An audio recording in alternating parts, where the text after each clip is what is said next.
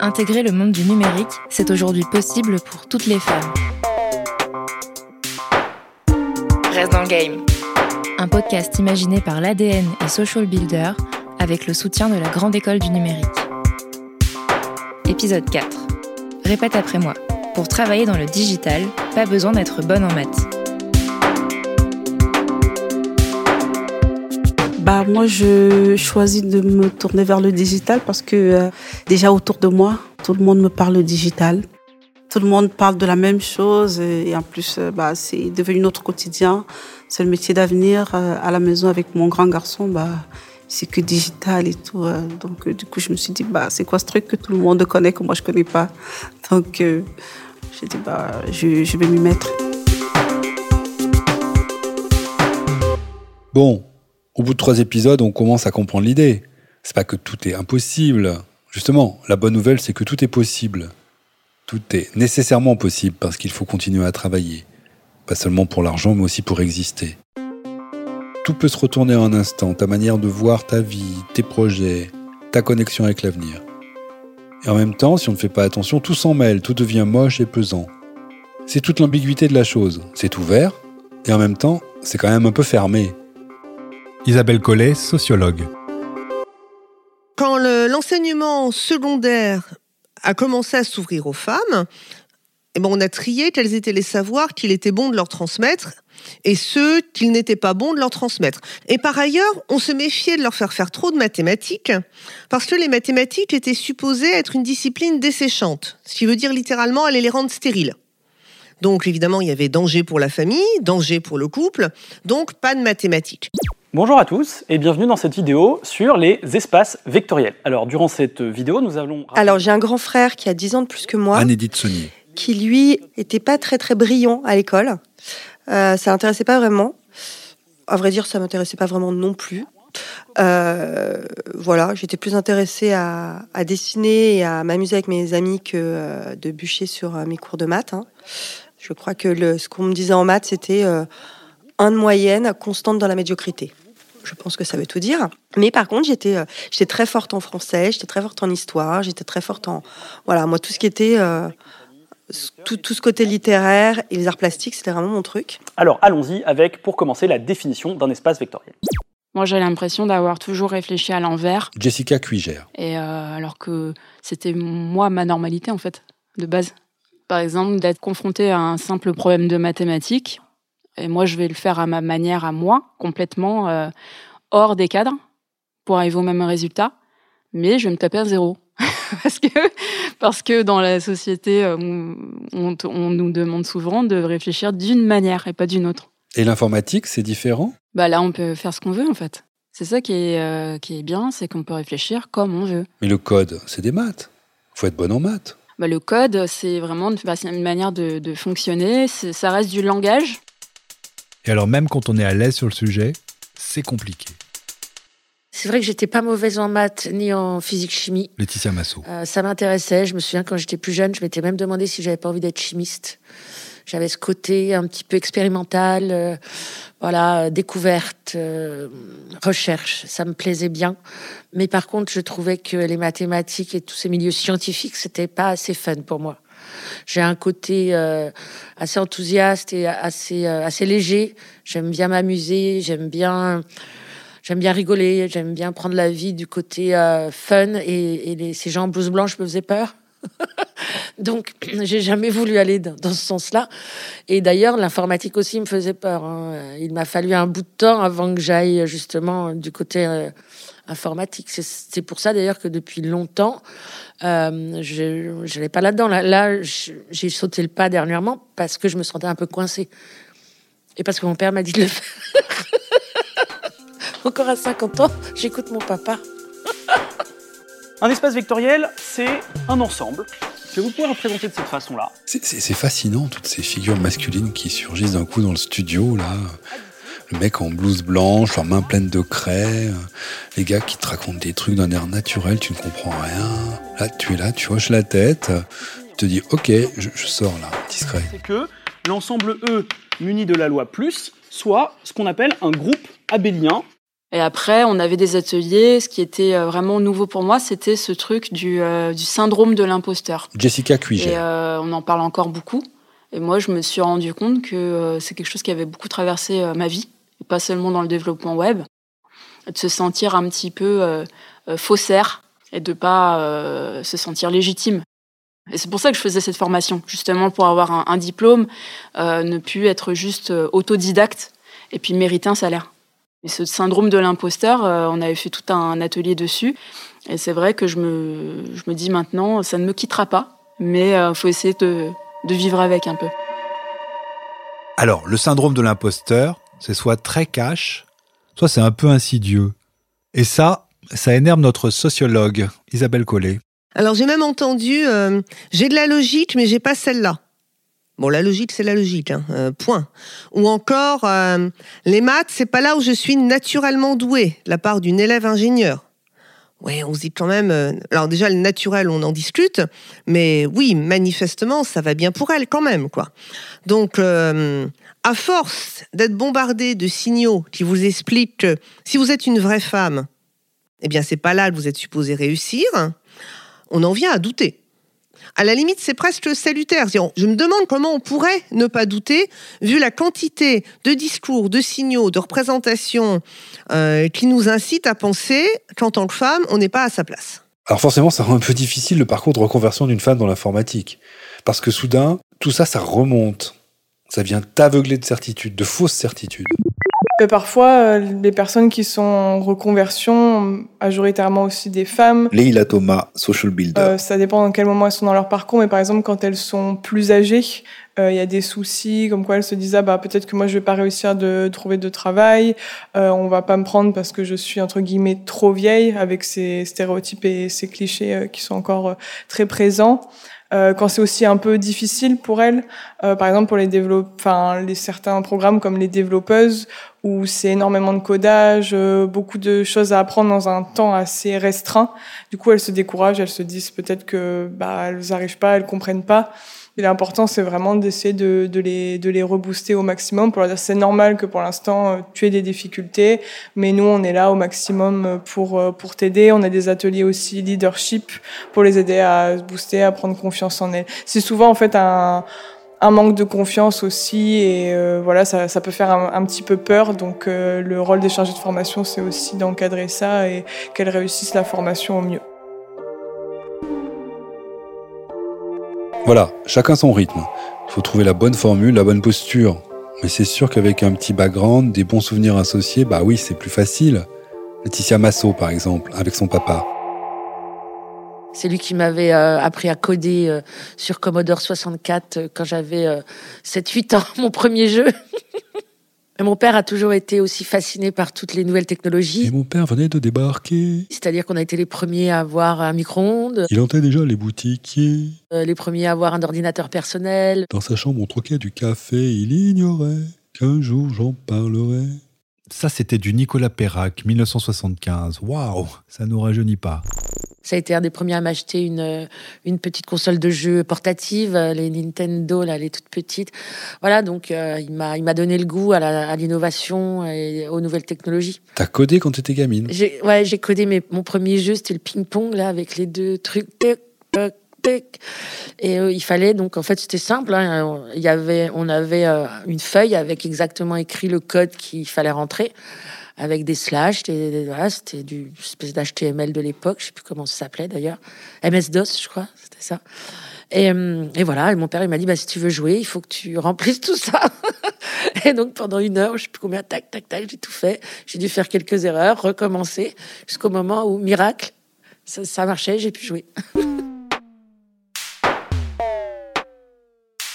Bah, j'ai toujours fait de l'informatique. Jessica Cuigère depuis euh, vraiment euh, fin des années 80, début des années 90. J'étais toute petite.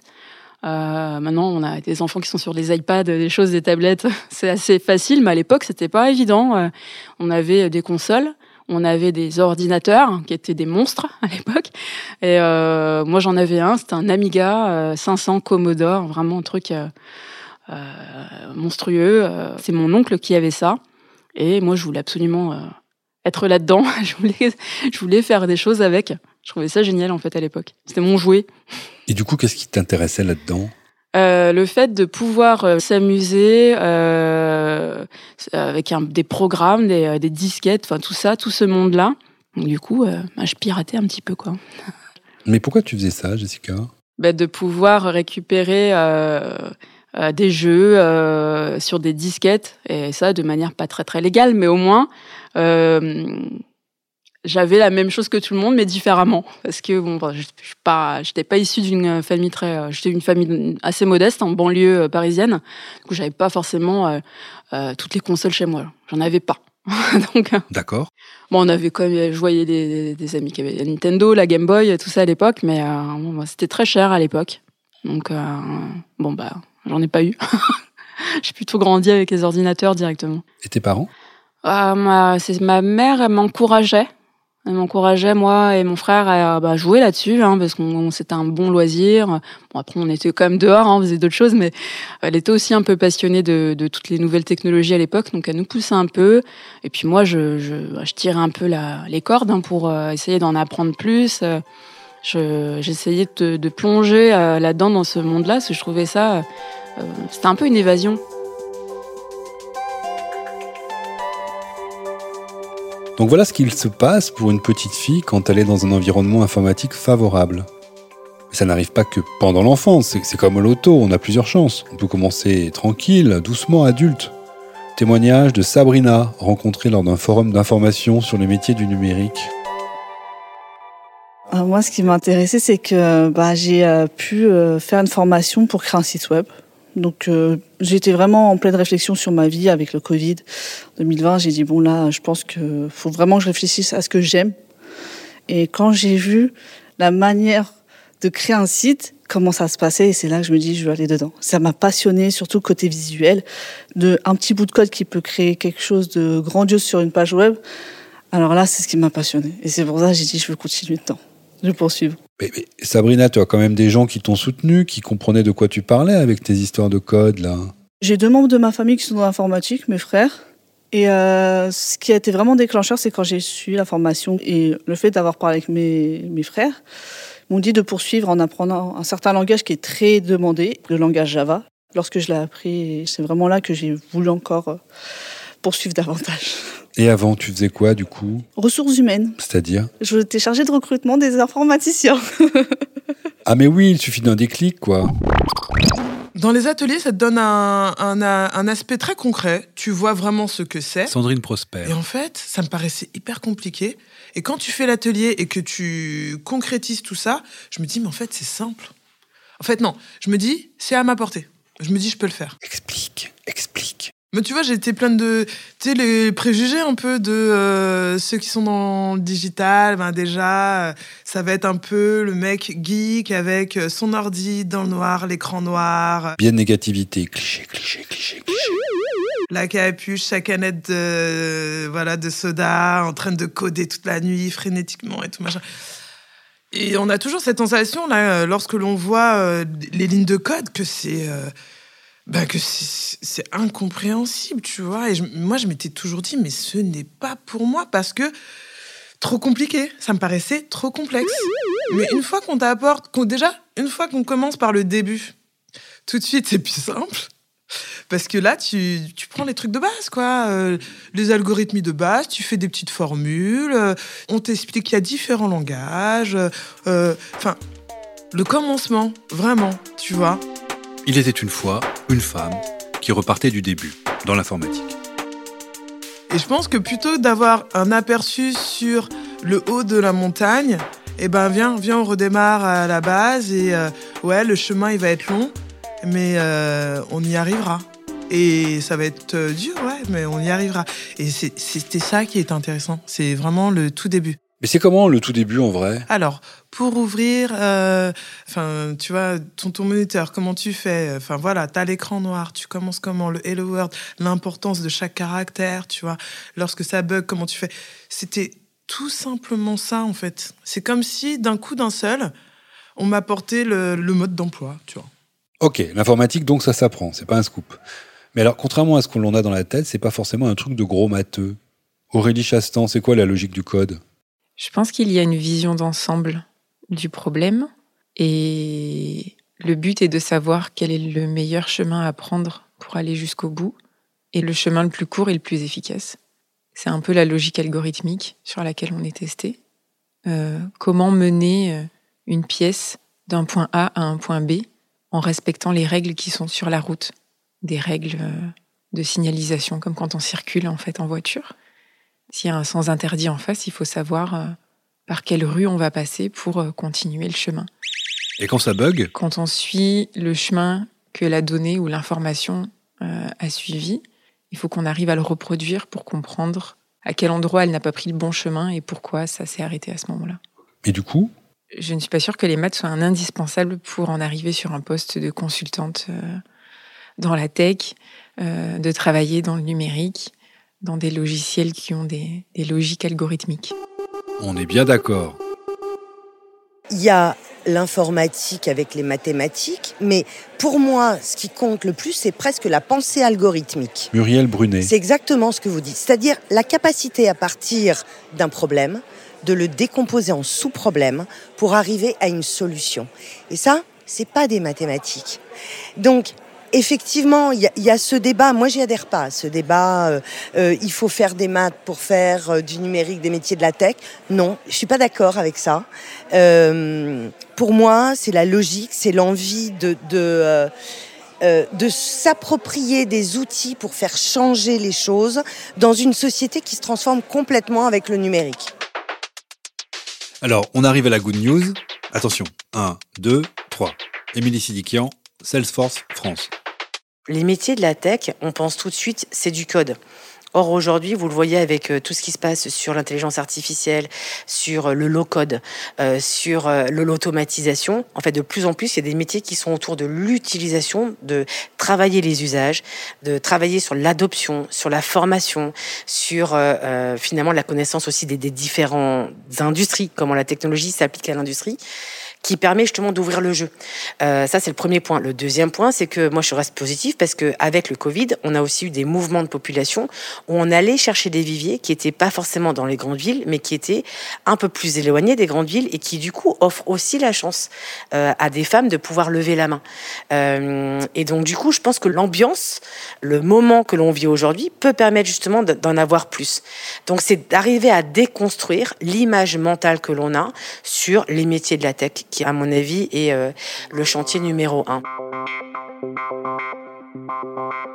Et ça passe par quoi? Bah, Par des rôles modèles. Ça passe par euh, la reconversion professionnelle au féminin, même quand on a plus de 50 ans et même quand on vient pas forcément de la technologie. Et puis surtout, le marché reste dynamique c'est pas que des métiers de la tech, ce sont des métiers autour de la technologie, mais qui impactent tous les secteurs. Que l'on soit euh, dans le secteur de la santé, que l'on soit dans le secteur bancaire, de l'assurance, euh, dans le transport, euh, dans l'énergie, vous avez un besoin technologique qui est grandissant et qui ouvre des perspectives finalement dans tout type d'entreprise. Et d'ailleurs, qu'elles soient grosses ou en région, et je peux vous dire qu'il euh, y a beaucoup de PME extrêmement dynamiques euh, qui se mettent de plus en plus à la technologie et qui recherchent aussi des profils euh, loin de Paris. C'est beaucoup plus facile de se former aujourd'hui, justement grâce aux outils digitaux. Mais surtout, ce que dit Émilie, vous avez peut-être pas capté parce qu'elle dit beaucoup de choses, c'est que le monde digital, c'est aussi un monde d'outils adaptés à des secteurs qui ne sont pas forcément high-tech. Par exemple, les métiers traditionnels du commercial entre euh, le moment où moi j'ai commencé euh, mon BTS euh, action commerciale en alternance et aujourd'hui où je reprends un poste de commercial Anne-Édith Saunier. sur ce même secteur. Ce côté technologie, je me rends bien compte à quel point il est important. Parce que Tout a changé.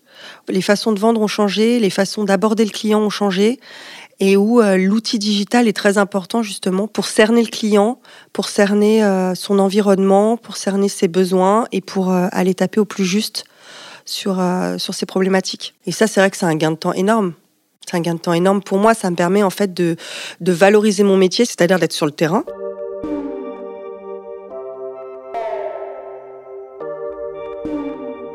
Tout a changé. Le digital, il est partout. Il est dans le quotidien. Et donc euh, là, comme par hasard, merci encore le digital. Google, entre guillemets, s'est rendu compte que bah, je faisais des recherches justement sur ce type de, de poste. Et donc j'ai eu euh, une publicité euh, bien ciblée sur Social Builder qui, qui proposait des formations digitales pour les femmes. Et là, j'ai trouvé ça hyper intéressant parce que ça m'était pas venu du tout à l'esprit. Pour moi, le digital, c'était très masculin. J'avais l'impression, voilà, pour moi, vraiment, c'était euh, des codeurs, quoi. C'était, euh, c'était des geeks dans le noir, devant leur ordinateur. et, voilà. et en fait, pas du tout. Et c'est là que je me suis rendu compte à quel point il y avait énormément de métiers qui utilisaient les outils digitaux. Gain de temps, efficacité, confiance. C'est pareil dans vraiment beaucoup de secteurs. Laura? Alors moi, je travaillais en tant que styliste et avant dans un bureau de presse de mode. Et j'ai choisi cette formation car j'avais besoin de développer cette partie digitale. Et vous étiez nulle, vous? Non, j'étais très bonne. non, non, j'étais très bonne, mais bon, il manquait toujours. Euh, c'est toujours bien de connaître euh, différents outils, des nouveaux outils, parce que je pense que le digital, euh, c'est tous les jours quelque chose de nouveau. Donc voilà. Du coup, c'est quoi le plus important? Moi, je pense que c'est euh, c'est une question euh, d'apprentissage. Une fois qu'on est dedans et qu'on apprend, euh, je pense que c'est une question de logique après. Mais il n'y a rien de compliqué. Il faut vraiment juste se concentrer. Concentration et en même temps, si, si, décontraction. Josiane en formation. La formation, elle m'a apporté quand même des outils, hein, des nouveaux outils que je connaissais pas comme le scrapping. Moi, je savais même pas ce que ça voulait dire hein, avant de rentrer dans la, formation. Le scrapping. Alors, le scrapping, en fait, c'est aller extraire euh, des données très rapidement pour les mettre, par exemple, dans un fichier Excel. C'est-à-dire, au lieu de faire un par un, bah, le scrapper, ça permet de, je sais pas moi, extraire euh, 1000 informations d'un coup et de les mettre directement sur un fichier Excel, par exemple. Euh, donc, c'est vraiment un gain de temps, le scrapping. Ouais, c'est vraiment un gain de temps et euh, avec ce fichier euh, qu'on aura préparé, on pourra appeler en fait ensuite les entreprises. Donc voilà, j'ai appris ça déjà, c'est déjà pas mal. J'ai aussi appris beaucoup de mots anglo-saxons. moi, c'est vrai que je suis pas l'anglais, c'est très moyen chez moi, donc euh... c'est vrai que c'est un métier quand même où où il y a pas mal de mots anglais. Donc il faut, il y a un jargon vraiment très anglophone. Anne-Édith Saunier. Donc euh, je, je, me suis dit, bah, c'est maintenant ou jamais. C'est une formation qui durait trois mois. Je voulais prendre un temps au départ pour, euh, pour, pour, réfléchir à exactement ce que je voulais faire. Et du coup, je me suis dit, mais c'est très bien, ce temps-là, il va me permettre de et d'emmagasiner euh, de la connaissance et de pouvoir aussi réfléchir à, à, ce que je vais faire plus tard avec justement ce bagage en plus. Donc voilà, j'ai eu la chance d'être d'être acceptée en fait dans ce bootcamp, dans cette formation. Et ça m'a remis le pied à l'étrier. Ça a tout changé. Voilà, on arrive presque au bout de l'épisode 4 de Reste dans le Game. Alors évidemment, on vous incite à aller jeter un œil, à aller vous renseigner. Parce que oui, ça peut tout changer et surtout, ça peut changer la façon dont vous voyez le monde professionnel. Et ça, ce n'est pas rien. Le mot de la fin, il y en aura plusieurs, c'est pour Josiane. Euh, alors c'est vrai que moi, j'ai plus l'impression que les métiers où il y a du ressenti, sont plus faits pour les femmes. Ah ouais? Non, c'est bête ce que je dis parce que au final, non. Moi, je trouve que chacun a, a sa place dans les deux, en fait. Ouais. Ouais, chacun a sa place dans les deux. Euh, D'ailleurs, la preuve, hein, le métier qu'on fait, euh, enfin qu'on a appris, à la base, on aurait plus pensé que c'est pour les hommes, mais pas du tout. À la Rocket School, il euh, y, a, y a plein de femmes, beaucoup, beaucoup, plus de femmes que d'hommes même. C'est clair. Donc non.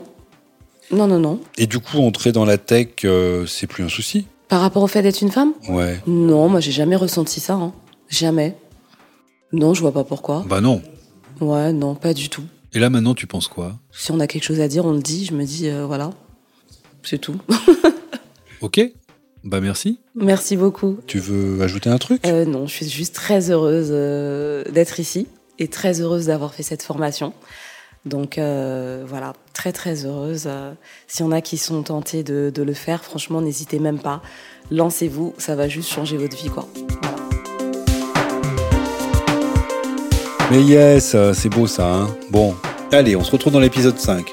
Toujours très cool, mais quand même très vénère devant les clichés qui nous entourent. On veut bosser, même si on a plus 20 ans, même si on a plus 30 ans, même si, même si.